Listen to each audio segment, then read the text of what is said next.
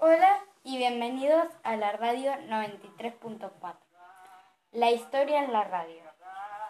Hoy hablaremos de la ley Sáenz Peña. Estamos aquí con una especialista sobre el tema. Hola y gracias por invitarme. Mi nombre es Sofía Garanger. Bueno, señorita Granger, vamos a hacer unas preguntas, pero antes... Vayan al Café Tortoni, el mejor café de la ciudad, en la Avenida de Mayo. Bueno, gracias. Ahora, la aparición del conflicto social no era el único problema para los gobernadores. El PAN, el viejo partido que dominaba el gobierno desde 1880, se había fracturado. Exacto.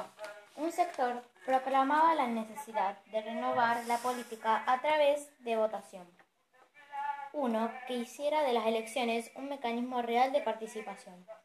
Por su parte, la Unión Cívica Radical seguía presionando a favor de un mejoramiento de las prácticas electorales. En 1910 llegó a la presidencia el líder de la facción reformista del PAN, Roque Sáenz Peña. En 1911 y 1912 aprobó una serie de leyes conocidas como la Reforma Sáenz Peña. En adelante, no solo tendrían derecho a votar todos los latinos varones mayores de 18 años, sino que el voto sería secreto y obligatorio.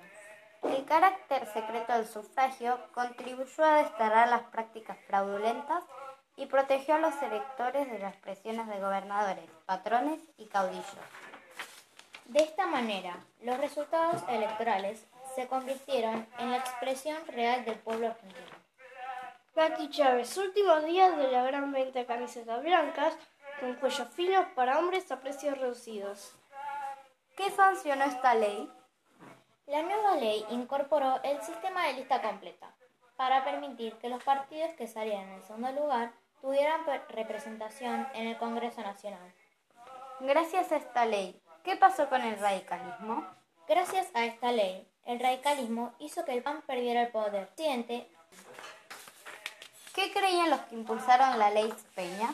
Esa ley creían que los conservadores continuarían en el poder y no imaginaron que otro partido pudiera triunfar en las elecciones presidenciales.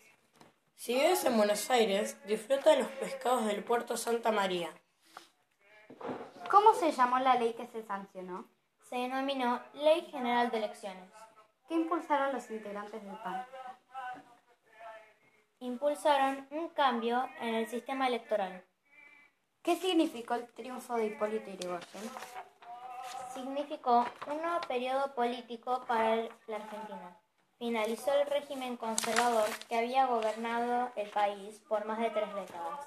¿En qué siglo pasó todo esto? En el siglo XX.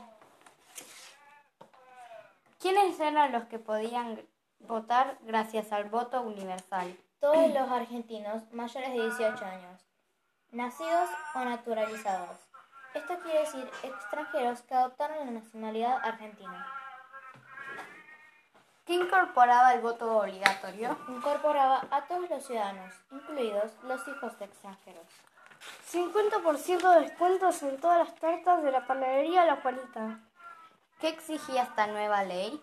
Exigía la elaboración de un padrón electoral basado en el padrón militar. ¿Estás cansado o cansada de lavar la ropa? ¿Cansado de gastar agua? Pues la lavandería La Arbolera te ayudará.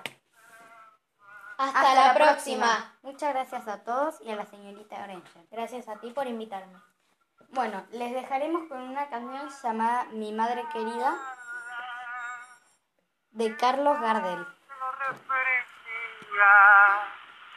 Hizo mismo al contemplarla,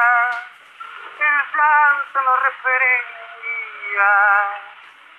Luego venía a conformarla con un beso al abrazarla, cuando el perdón le pedía. Luego venía a conformarla con un beso al abrazarla, cuando el perdón le pedía.